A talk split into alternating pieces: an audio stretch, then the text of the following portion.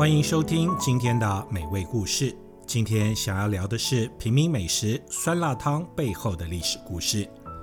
对很容易喝到酸辣汤的民众来说，这碗汤太普通，像是平常吃饺子配饭，什么样的摊子馆子都可能喝得到好喝的酸辣汤。不过这碗汤到了海外，却变得很不一样。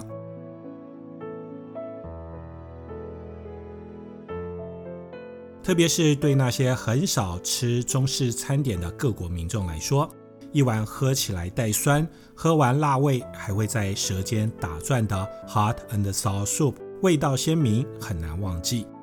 你带外国朋友吃中餐，点其他再贵再精心熬炖的好汤喝，他喝完不一定记得，但味道强烈的酸辣汤可不一样，喝过经常忘不了。说起来也很好笑，我曾经听过美国同事对某一家中餐馆是很有意见。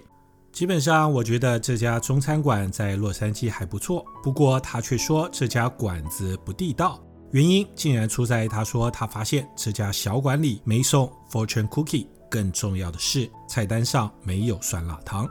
若你还想多多了解酸辣汤在国际上受欢迎的程度，也可以上网输入英文 “hot and sour soup”，就可以看到一大堆的英文视频和文字食谱，教大家怎么样做这碗中式酸辣汤。可见这碗汤在不同国家间受欢迎的程度。我出外旅行或吃饭，喜欢跟店家聊天交朋友。曾经问过一些海外小馆子，哪些汤、哪些菜客人最喜欢，结果并不意外，酸辣汤都排在很前面。有位老板说，夏天酸醋开胃，冬天胡椒暖身，天热天冷都有人喜欢。但喜欢归喜欢，在海外一些华人客人较少的中餐馆点酸辣汤，还是要冒一点风险。有许多餐馆是用心做，喝过还算口齿留香。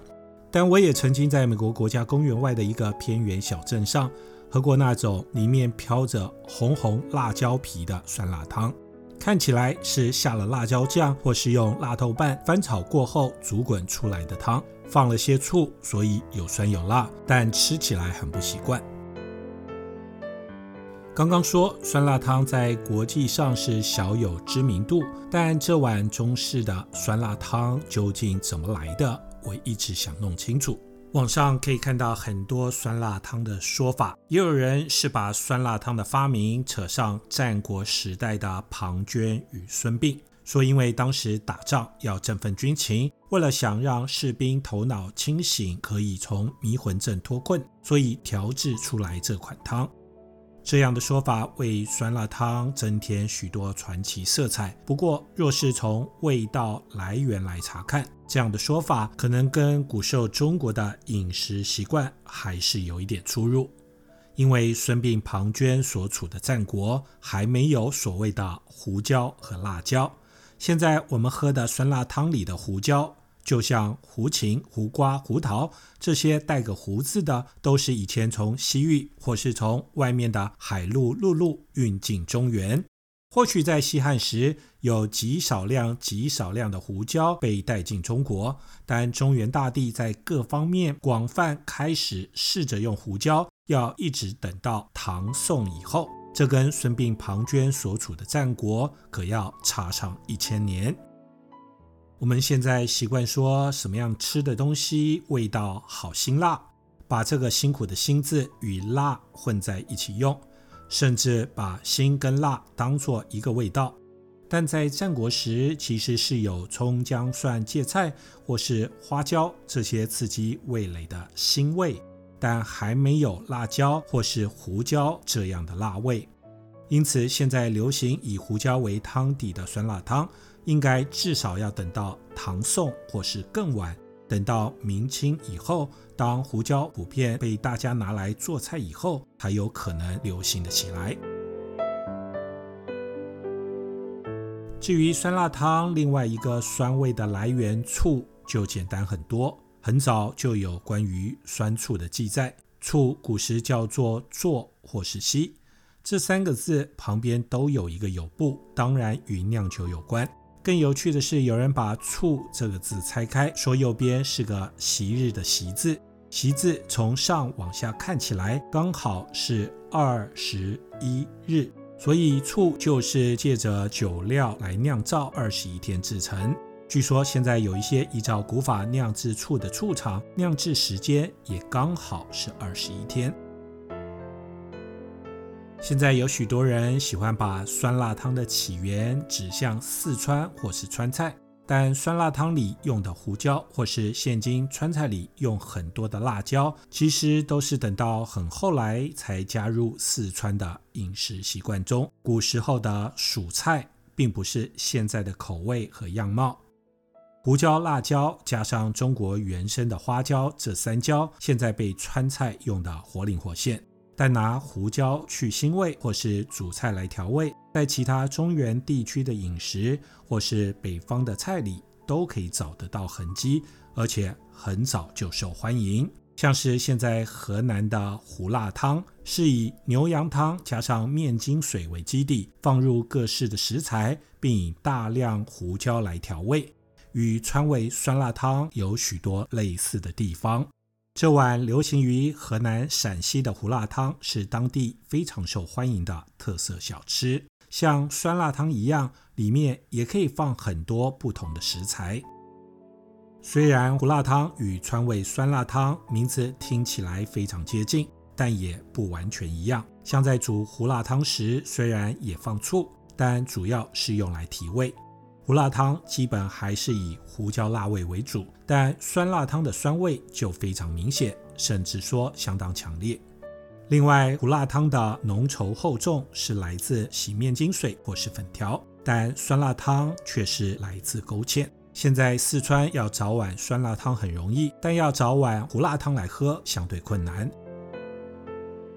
网上有那种学问非常渊博的高手，是从明朝一本研究四川语言的《蜀语》这本古籍中，发现当时的人会喝以生姜、姜末调出辣味，做法类似现今胡辣汤的汤食。也就是说，在现今酸辣汤盛行之前，类似胡辣汤的一种辣汤，曾经在四川颇受欢迎。很久以前，在采访国际餐饮比赛时，听过川菜师傅说，讲究的川菜原来就是一菜一格，百菜百味。现在许多的川菜也都与中土或是北方菜找得到联系。加上四川在清朝初年有一大段时间，外地民众大规模涌入。各地受欢迎的餐饮进入四川后，在川菜师傅的创意加巧手之下，配合当地丰富的调料，往往会出现令人惊艳的口味。像是酸辣味，就是现在川菜重要组合味道之一。四川的保宁醋名列中国四大名醋，因此把当时传入四川这碗类似河南胡辣汤的辣汤加重醋味。把清朝以后容易取得的胡椒替换姜末，把面筋水转换成芡粉，不就很像我们现在看到喝到的酸辣汤？其实现在不止四川，像是无锡、北京、上海、山东，还有东北等，都有不同风味的酸辣汤，还有所谓的台式酸辣汤、港式酸辣汤，各地用的食材其实差别很大。像是有些地方用金针菇，有地方却用的是金针，也就是金针花。有人坚持是里面要放猪血，有人更喜欢没有肉味的素酸辣汤。稍待回来，我要聊聊我所知道酸辣汤好喝的窍门。我们马上回来。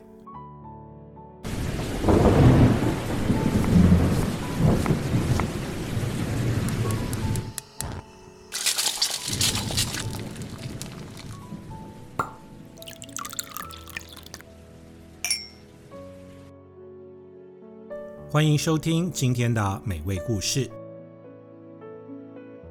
其实现在不管大江南北、海峡两岸，甚至海外的华人小馆子，都有不同口味的酸辣汤。既然叫它酸辣汤，当然就要辣要酸。酸辣汤的酸味、咸味与胡椒辣味比例，个人喜好不同，但基本上咸味和鲜味是来自汤头汤料的本身。酸辣的来源，也就是醋与胡椒，都是后来外加。我是注意到越后加，味道反而越鲜明。我习惯是起锅关火前下醋，才不枉费这一股酸味。大量的胡椒也是等到装进碗里后再加。另外，听过餐馆师傅说，酸辣汤的香气也很重要。以前他们会在碗底加一小坨猪油来提香，这样端出去香味扑鼻，卖相特好。但现在为了健康，或许只淋些麻油在汤面上，加上大把的胡椒味道，还是可以增加香气。